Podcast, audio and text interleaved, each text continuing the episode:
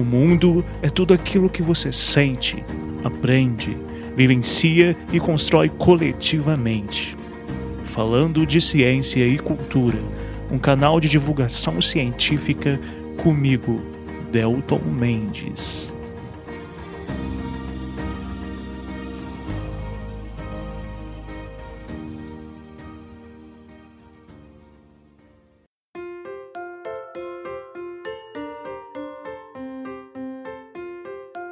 Meu nome é Ana Bárbara e se você é um grande entusiasta da tecnologia, eu vim aqui para jogar um balde de água fria. Tô brincando, não sou tão cética assim. Só acho que ela não vai resolver todos os problemas do mundo. Meu nome é Delton e eu não sei se eu teria capacidade de inventar a roda. Eu certamente não teria. Agora vocês vão ter o prestígio de ver uma socióloga falando o que é um algoritmo.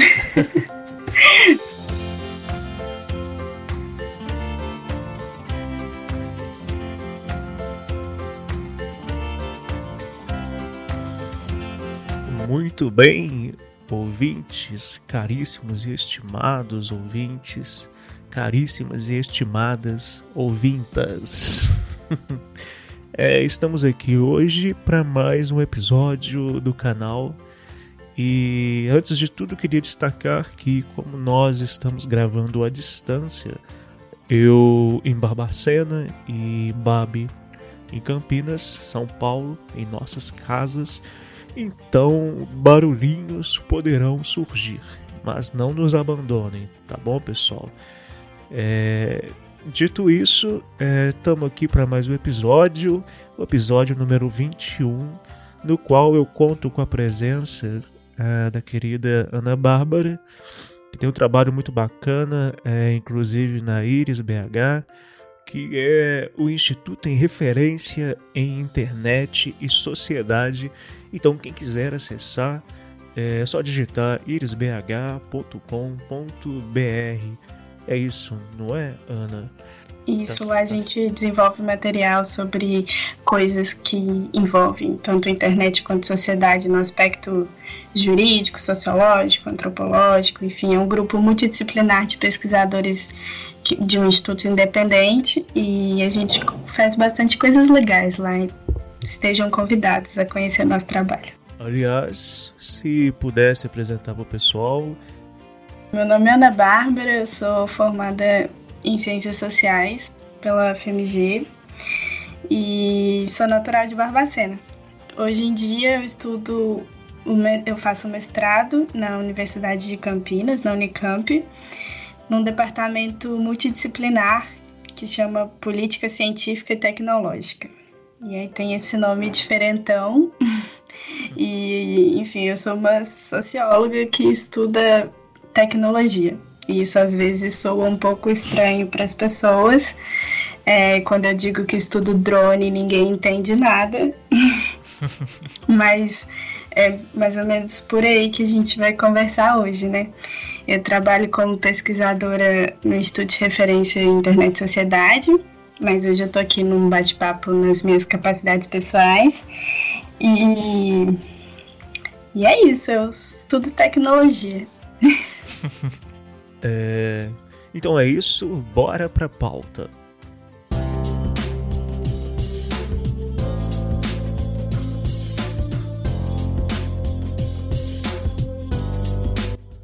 Bom, o tema do episódio de hoje, que é o episódio 21, vejam só, chegamos a, ao 21 episódio uh, do canal. O canal foi lançado em janeiro, já estamos aqui no 21, então é isso. Uh, então, o tema de hoje é um tema bem complexo que vai envolver tecnologias, dados, internet.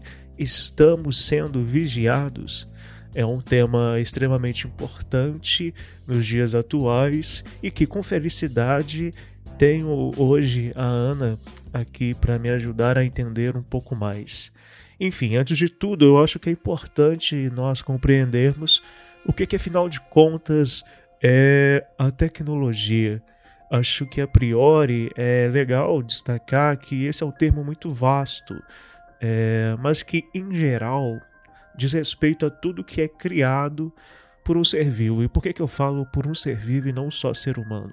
Porque nós, na ciência, já conseguimos identificar algumas vezes é, alguns primatas, alguns outros primatas que conseguem desenvolver algumas ferramentas, conseguem desenvolver alguns processos aí que podem ser sim considerados tecnologias.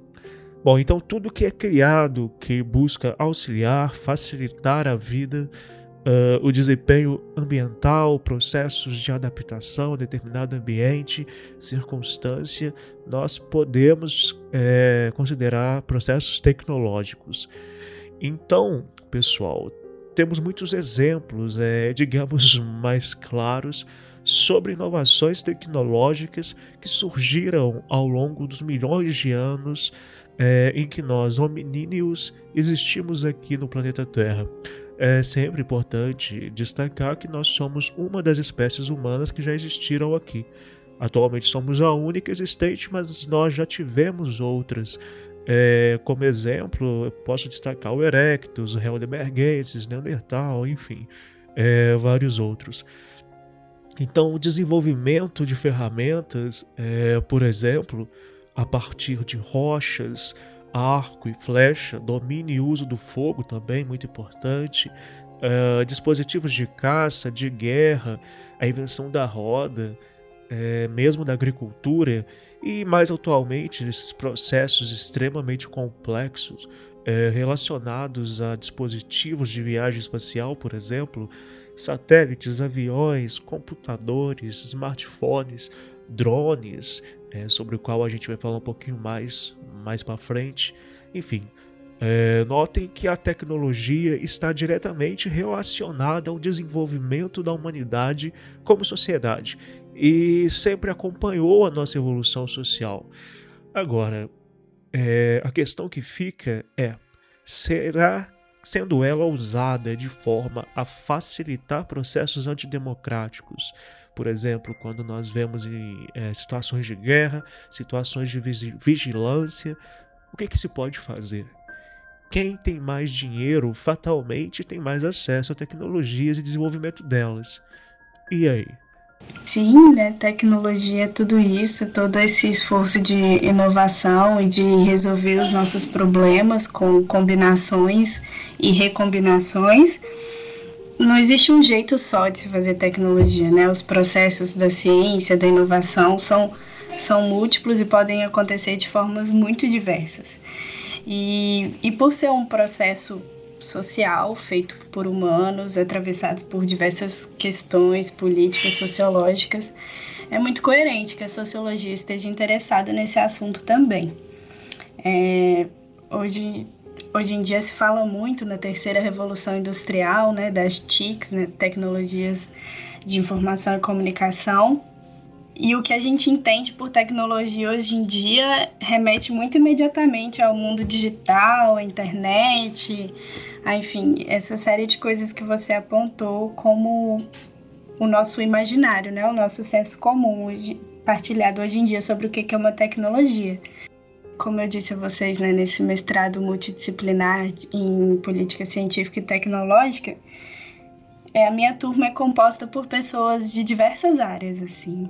Tem gente da administração, tem químico, tem físico, biólogo, filósofo, sociólogo, cientista político, economista, enfim. Uh, existem esforços de várias áreas do conhecimento para entender como é que a tecnologia a inovação impacta a sociedade e vice-versa, né? E a gente vê a nossa vida transformada pela tecnologia todos os dias, né? Assim, hoje em dia, ainda mais num contexto que a gente experimenta hoje, né, dia 4 de maio, no meio de uma pandemia e tá todo mundo muito dependente. E as nossas atividades passaram a ser remotas e, e dependentes da internet de uma forma muito essencial, assim, né? Inclusive tem uma grande discussão sobre como incluir as pessoas que estão de fora disso e que têm, em última instância, o direito à sua cidadania limitados, né? Se hoje em dia escolas estão pensando em modernizar o ensino, tá tendo EAD por causa da pandemia, mas e as pessoas que não têm acesso à internet, né? É, é importante falar sobre isso porque geralmente as pessoas acham que ter acesso a determinadas tecnologias já é um processo automático de inclusão, é, inclusive inclusão social. Mas é importante destacar, eu acho, que a acessibilidade ela precisa ser pensada também no sentido da instrumentalização das pessoas, é, do empoderamento para essas pessoas para o uso de determinados dispositivos. Hoje nós temos no Brasil, ah, no mundo inteiro na verdade, é, percebido várias situações que são relativas a governos oferecendo auxílios para suas populações para minimizar os impactos econômicos da pandemia do coronavírus. Uh, no caso do Brasil, especificamente, nós temos o auxílio emergencial para trabalhadores informais, no qual milhares de pessoas, milhões de pessoas, inclusive no Brasil, uh, não têm acesso à internet. Então não conseguem acessar o aplicativo. Ou então elas têm o smartphone, têm internet, mas não sabem usar o aplicativo. Às vezes não sabem sequer baixar o aplicativo. Então vejam que é, isso revela um lado obscuro da tecnologia. Nós temos um discurso de que uma vez a pessoa tendo a tecnologia na mão, ela está sendo incluída socialmente. Mas será que está? Será que basta ter o dispositivo? Será que basta ter o smartphone para dizer que ela está inserida no mundo tecnológico? Muitas vezes ela sequer sabe usar esse dispositivo ela sequer vai saber acessar é, aplicativos fundamentais, como aplicativos de busca, como o Google. Ou seja, isso revela realmente um perfil tecnológico que nós precisamos refletir e que é, até que ponto essas pessoas realmente são auxiliadas por esses dispositivos, por essas tecnologias, é, no sentido das suas, do, dos seus níveis na sociedade, no sentido da estrutura social ela funciona, essas tecnologias elas funcionam apenas como um meio de opressão, será? Será que é um mecanismo de vigilância, de captura de informações apenas, mesmo de pessoas mais simples? Eu sempre fico me perguntando é, qual é o propósito real de muitas tecnologias que nós estamos tendo acesso, que nós temos às vezes nas nossas mãos e nas nossas casas. E às vezes isso pode ser é, perturbador. É, eu concordo completamente com você. A gente entende que inclusão digital vai muito além do desse entendimento de colocar a tecnologia na mão do usuário, mas passa principalmente pela construção de uma consciência sobre o uso é, responsável da internet e enfim existem uma série de de práticas que precisam ser revistas. A gente tem tido tanto problemas com disseminação de fake news, por exemplo, e eu acho que essas coisas caminham muito juntas, assim, as pessoas não tiveram preparo para para entrar nesse meio, né? E isso precisa ser pensado enquanto política pública mesmo, a inclusão digital como uma coisa que vai além de você prover a conexão, de prover o aparelho.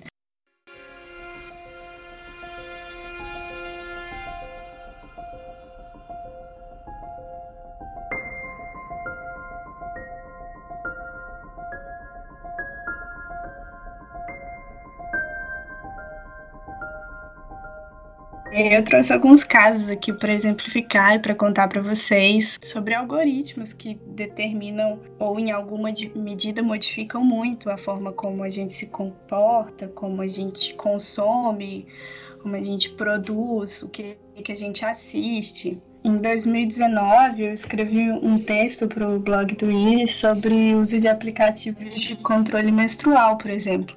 Porque é muito normal a gente associar várias instâncias da nossa vida ao digital, né? Existe aplicativo hoje para tudo, para controle financeiro, para atividade física, para monitoramento de saúde, tudo isso. Sim. E aí um dos casos bem icônicos assim sobre é, o proteção de dados pessoais, enfim, riscos de, é, desses algoritmos que a gente chama de preditivos, né? Algoritmos que têm capacidade não só de conhecer muito bem como você se comporta, quais são seus interesses, quais são as suas intenções de consumo, que em última instância a gente se questiona como ele pode inclusive ameaçar o seu poder de escolha mesmo, enquanto te modificar enquanto indivíduo. Assim. Se um aplicativo sabe que você quer muito uma coisa, e ele começa a te mostrar uma série de publicidades daquilo, talvez ele consolide essa ideia e uma coisa que você nem precisava tanto assim, você passa a ter certeza que você precisa. E esse caso que aconteceu em 2019 foi de um foi um uma matéria que publicizou a compra de dados de, de aplicativo de controle menstrual de uma empresa e então eles passaram a ter acesso a dados sensíveis das funcionárias, assim, sobre o planejamento da família deles, sobre se elas tinham a intenção de engravidar. É, esses aplicativos recolhiam é, informações sobre tudo, assim, sobre seu período fértil, sobre seu humor, e, inclusive, as funcionárias eram incentivadas a usarem esse aplicativo. Elas recebiam, acho que um dólar por dia, se não me engano. E, de repente, esses dados passam a estar nas, nas mãos do seu chefe, assim. E, a princípio, pode se, se propagar aquela falácia do ah, mas quem não deve não teme, eu não tenho nada a esconder, uhum. os meus dados pessoais não são tão interessantes assim para que alguém se interesse por ele. Só que, enfim, Nesse aspecto, por exemplo, de aplicativos destinados às mulheres, tem uma estimativa que para 2025 que isso chegue a valer 50 bilhões de dólares de valor de mercado para essas tecnologias aplicadas a gerenciamento de saúde da mulher. É o conhecido como Femtech. Caramba. E, e você imagina, por exemplo, o seu chefe sabendo que você está planejando engravidar e você está tentando e ele considere isso na hora de fazer uma promoção sua ou não. Porque a gente sabe que, infelizmente, isso é uma realidade, né? Que mulheres uhum. passam por esse tipo de discriminação e de, de triagem nos trabalhos, né? O que é muito triste e complexo, mas é uma realidade. Então, são dados que dizem muito sobre você, seu estilo de vida, suas intenções e etc. Ana, você podia falar um pouco mais sobre o que é algoritmo? Acho que de repente alguns ouvintes não sabem o que, que é. Sim, eu, eu acho que é um ponto importante.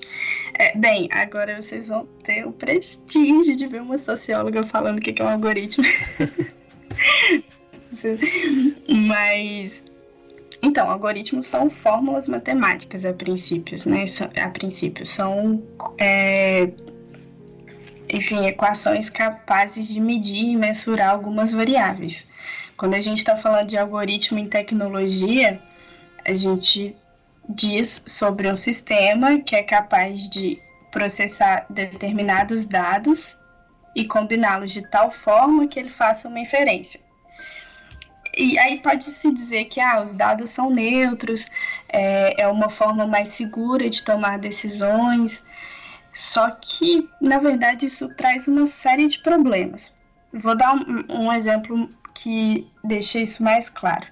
É, nos Estados Unidos, eles desenvolveram uma ferramenta para auxiliar os juízes a decidirem se eles é, permitem que o, que o réu responda em liberdade ou não. E aí criaram um algoritmo. E aí esse algoritmo ia processar dados sobre a vida daquela pessoa e dar uma nota do potencial risco que ela representava para a sociedade. Um risco de reincidência ou um risco dele fugir. E aí o que, que era é, processado né, nesse algoritmo? Assim, o que, que era combinado? O que, que o sistema observava? Não se tem muita clareza. Eu não sei como era o algoritmo. É, em geral, não são coisas muito acessíveis. Geralmente isso é fechado. Mas o que que uma, uma instituição de, de jornalismo investigativo descobriu? Eles analisaram os dados de 2013 a 2014 e perceberam que tinha uma tendência discriminatória no algoritmo. No algoritmo. Eles observaram, por exemplo, que havia duas vezes mais chance de você apontar o perigo como uma pessoa negra e que pessoas idosas eram sempre tidas como menos perigosas, independente do crime que elas haviam cometido anteriormente. Uhum. Então, é, as, os, as, informações sobre onde aquela pessoa vive, de qual bairro ela vem, qual a faixa etária, a classe, a cor, essa série de informações a respeito da sua vida, combinadas, entre muitas aspas, elas dizem quem você é, né? É importante dizer que essa crença de que os dados darão uma resposta mais objetiva porque eles são neutros, isso também é problemático, porque o fato de você escolher para o que que você olha, como você olha, qual variável você atribui significado, isso é uma escolha que não é tão objetiva assim. Se você escolhe mensurar raça, por exemplo, isso está suscetível a, a reproduzir desigualdades, assimetrias, enfim, problemas que a gente carrega enquanto sociedade e muito naturalmente são transpassados para essas tecnologias. Afinal de contas, essas tecnologias são feitas por pessoas que compartilham e reproduzem dos, das mesmas ideias do senso comum, enfim, dos mesmos preconceitos e, e enfim. Eu até me lembrei de uma reportagem do El País no qual uma professora fala sobre algoritmos e dispositivos de segregação, preconceitos. E ela diz uma frase muito importante que é: continuamos prendendo negros por coisas pelas quais não prendemos brancos, mas agora já não o dizemos abertamente. Disfarçamos de ciência. É, ela também vai destacar vários estudos que indicaram que estamos cedendo o controle a mecanismos automáticos que perpetuam a discriminação. Ela fala também do algoritmo do Google que identificou um negro como um gorila numa foto e também de uma máquina que relaciona estar na cozinha com mulher. E também é, algoritmos do Facebook que mostravam anúncios de casas né, somente para usuários brancos. Então, é, vai estar em anexo aqui no, na descrição do episódio o link para acesso a esse artigo do El País. É, eu acho que é interessante a gente refletir sobre isso, não é, Ana? Até pelo que você disse. E também é, lembrar que agora, em tempos de pandemia, nós temos dispositivos, algoritmos é, via aplicativos ou simplesmente por geolocalização do celular que estão servindo de vigilância realmente da população. Para o trabalho de para elaboração de medidas pró-isolamento social, por exemplo, para analisar como as pessoas estão aderindo, se elas estão aderindo ao isolamento social, se estão é, participando né, de outros processos, de outras estratégias de saúde. Enfim, São Paulo tem feito isso para medir o isolamento social também a partir do celular, do smartphone, geolocalização, para saber se essas pessoas estão ficando em casa. É claro que eu não estou fazendo aqui juízo de valor se isso é certo ou errado nesse contexto, até porque essa situação na qual estamos exige coisas, atitudes governamentais mais sérias. Mas, enfim, eu só me lembrei desses, desses aspectos desse artigo e também disso que nós estamos passando agora. Acho que tem a ver com o que a gente está falando Sim, sim, essa discussão já, já chegou no Brasil e realmente se apontou e já existem dados sendo utilizados. E, enfim, isso é um tema bem polêmico, porque a gente está num cenário muito atípico, então é natural que se precise de medidas atípicas, mas isso tudo precisa ser feito com muita cautela e muita responsabilidade, porque tem aquele ditado, né? Onde passa um boi, passa uma boiada. E se de repente a gente afrouxa sobre, é, enfim, a nossa proteção de dados pessoais e, e a soberania dos indivíduos sobre os seus dados, isso pode se transformar um problema muito maior depois. É, e sobre, sobre isso que você comentou do essa citação, eu achei ela muito boa. Me lembrou uma aula das ciências sociais que eu tive, onde a gente estava estudando segurança pública. E, e uma professora comentou assim que às vezes um bairro é tido como mais perigoso, onde existe mais taxa de criminalidade, por um motivo muito claro que é onde há mais policiamento. Então, assim, se a, se a polícia está sempre naquele bairro, uhum. talvez seja por isso que tenha tanta ocorrência, né? Porque se você não olha para o outro, não quer dizer que não esteja acontecendo lá, mas você está olhando para um outro lugar. Uhum.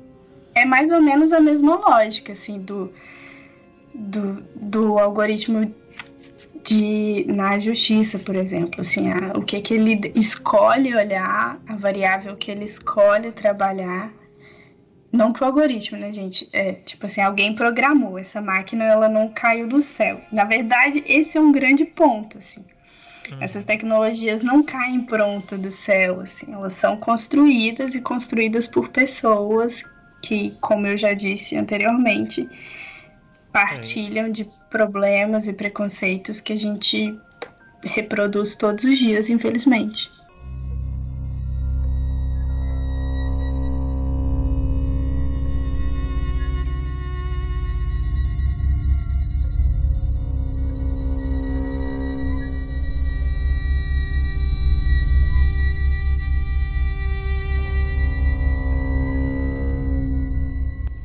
Os drones, que é o que eu tenho estudado, eles respondem a um velho imaginário militar de matar com precisão, de matar de mãos limpas. É, e existe uma frase muito célebre de um militar norte-americano que diz que o drone projeta poder sem projetar vulnerabilidade. Porque é exatamente isso, né? São máquinas superpotentes quando a gente pensa em drone, a gente pode pensar naquele do doméstico que todo mundo já viu e tal, mas aqui a gente está dizendo de máquinas enormes, assim, com metros de envergadura e que podem carregar toneladas e autonomia de voo de horas e que podem ser controladas remotamente e atacar com precisão pontos, uh, enfim, escolhidos, né? É, desde 2001, dos atentados de 11 de setembro, os Estados Unidos têm se envolvido nessa guerra que eles mesmos declararam, né, a guerra ao terror. E os Estados Unidos sustenta que eles não vão parar e não vão medir esforços enquanto houver terrorismo no mundo. E isso é uma questão muito delicada, assim, foi, foi sobre isso a minha monografia porque afinal de contas, quando você, por exemplo, quem diz o que é terrorismo e como é que você conceitualiza isso não é uma questão simples. E, sobretudo, com, quando a gente diz de estados que têm uma assimetria de poder muito grande e historicamente sustentada, né, como você bem pontuou. É... Então, esse, essa tecnologia é utilizada para permitir que os Estados Unidos mate sem que eles levem homens a campo. Não precisa mais do soldado ir lá, correr o risco de vida ou voltar da guerra debilitado e, enfim, com sua saúde comprometida, porque agora eles podem fazer isso desde um escritório climatizado, com várias telas no joystick e com um horário de trabalho e depois sair do, da sua rotina de serviço e buscar sua filha, como se de tarde você não tivesse matado ninguém. Porque, afinal de contas, esse processo de respons responsabilização e da dinâmica da guerra fica muito conturbado e, e é diferente, assim, é uma dinâmica diferente de tudo que a gente conhecia até então. E e os drones entram como intermediário dessa, dessa, dessas relações que são de poder, que são de violência, como uma tecnologia que também se vale de algoritmos e ela não reconhece identidades, ela reconhece modos de vida. É o que eles chamam de ataques por assinatura. A maior parte dos ataques feitos pelos Estados Unidos até hoje são esses ataques por assinatura teve esse caso, esse começo do ano, né? Você pode me corrigir se eu estiver errado, do, daquele ataque a Bagdá, aquele general que. Sim, foi com drone, realmente. Enfim, é, se não fosse o coronavírus, a pandemia, eu acho que até hoje é, estaria uma discussão muito forte sobre isso, né? Porque estava gerando uma discussão muito profunda que acabou sendo meio que é, escondida, entre aspas, por conta desse outro grande problema mundial. Sim, exatamente. Isso foi um exemplo que ficou bem famoso de ataque com drone, né? Que é um ataque com, com precisão a uma pessoa que eles estão procurando. Só que estima-se que é uma porcentagem muito pequena das pessoas que eles atacam e tem certeza de quem se trata. Porque como os ataques são à distância e eles, né, enfim, eles estão processando dados de todos, todo mundo, de todos os indivíduos, é, eles usam o que eles chamam de ataque por assinatura, que é de acordo com o jeito que você anda, o lugar que você frequenta, é, com quem você se relaciona, com quem você falou no telefone. Essas, essa série de informações sobre a sua vida criam um, né, permitem que esse algoritmo que interme, inter, intermedia, qual que é a palavra para isso? a guerra, é, que faz o intermédio da guerra, que, que isso acuse uma pessoa como possível suspeita ou não, como possível terrorista ou não. E só que tem um problema muito fundamental nisso, porque ao atacar pessoas suspeitas, além de ser um assassinato extrajudicial, né, em contexto de guerra onde não se tem território, então você coloca uma população inteira em situação de vulnerabilidade, é, você não dá o direito de defesa daquela pessoa. Não tem como você pedir revisão do algoritmo ou uma auditoria para uma pessoa que está morta, sabe? Uhum. E o meu, eu fiz um estudo de caso na minha monografia que foi justamente sobre isso. Foi uma família iemenita que, que perdeu dois familiares e, e judicializou o caso e recorreu na justiça americana tentando reconhecimento da morte, pedindo que os Estados Unidos admitisse que tinham matado pessoas inocentes, que eram familiares deles. Mas, enfim, esse caso, esse processo é desde 2012, teve uma última audiência em 2019 que eu tive notícia. E, e os ganhos não foram muitos, assim, afinal de contas, a gente está falando de de uma potência global muito poderosa. E, infelizmente, são poderes muito, muito assimétricos, né? O uso de, de drone e esse regime de vigilância para a situação de guerra traz uma série de questões éticas de o que, que é o combate na contemporaneidade, né, hoje em dia, o que, que é uh, você matar através de uma tela, você fazer um julgamento, entre aspas, né, por meio de, um, de uma tecnologia, de um algoritmo, é, de você não dar o direito de defesa àquelas pessoas. E aí, uma literatura da ciência política que eu mobilizei para fazer essa discussão fala muito sobre quem são as pessoas que são submetidas a esse tipo de metodologia né, de guerra. Uh, porque os Estados Unidos não faz isso em qualquer território, obviamente, assim, não faria isso, sei lá, no território francês ou alemão.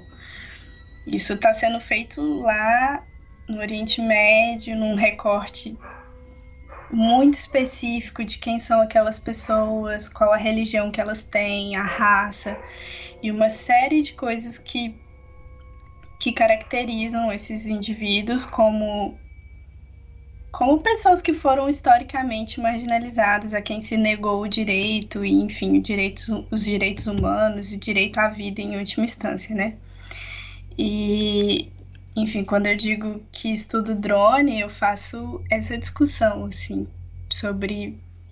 No mestrado, agora eu vou estudar mais especificamente é, os algoritmos sobre a possibilidade. Bem, se alguém programou o algoritmo e ele está tendo um papel tão ativo numa guerra, no final, na, no final das contas, na mão de quem que está esse conflito, né?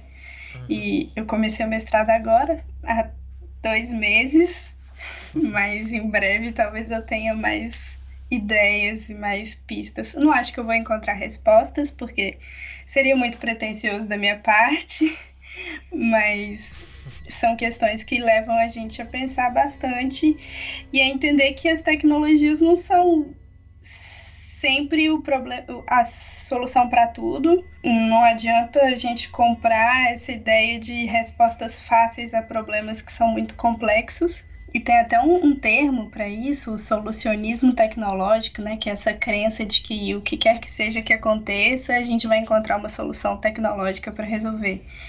Eu não acredito que isso é uma verdade. Eu acho que as tecnologias podem servir a muitas coisas.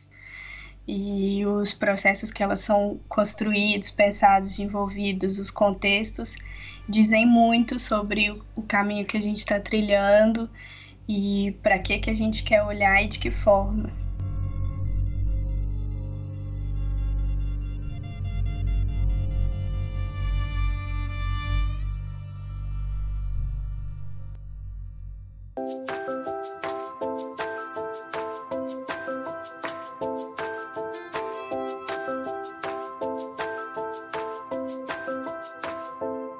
Esse assunto é muito amplo, né?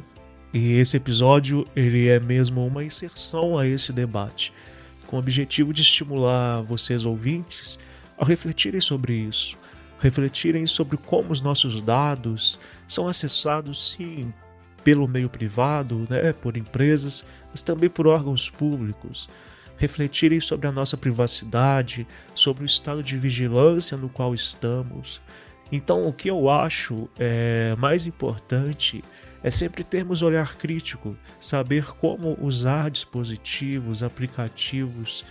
E Ana, é, lembrar que o canal está aberto para você. Sempre que você quiser trazer mais discussões assim, é, fique à vontade.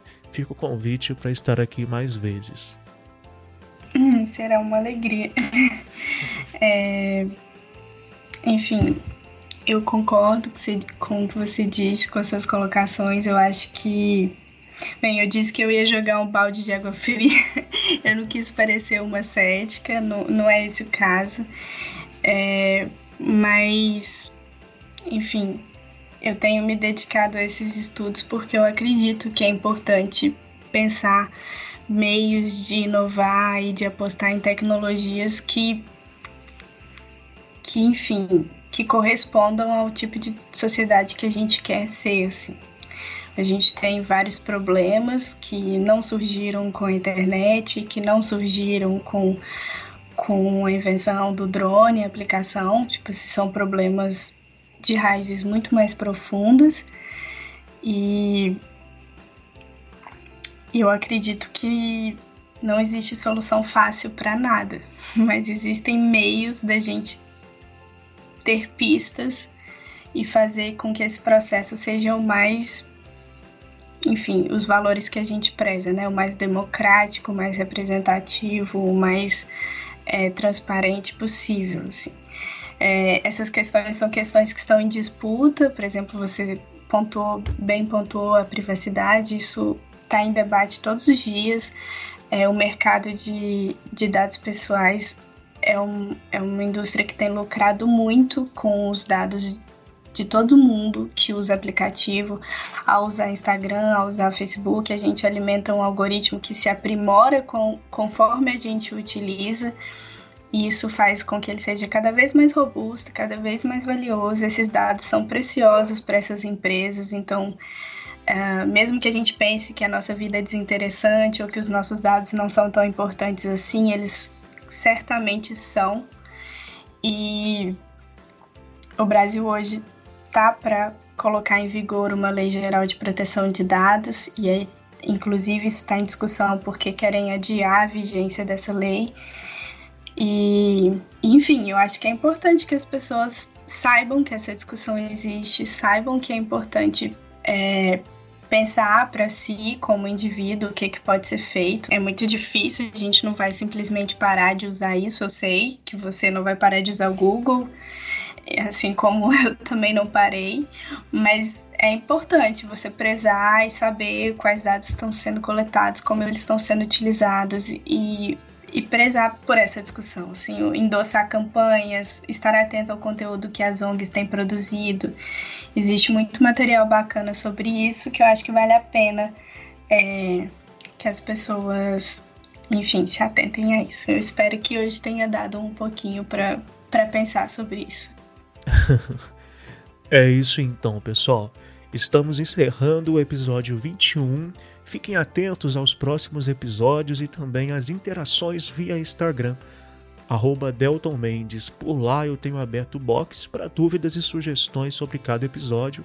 Então, na semana de lançamento desse episódio, com a Ana, nós estaremos lá nos stories respondendo a dúvidas, comentários, interando, interagindo com vocês.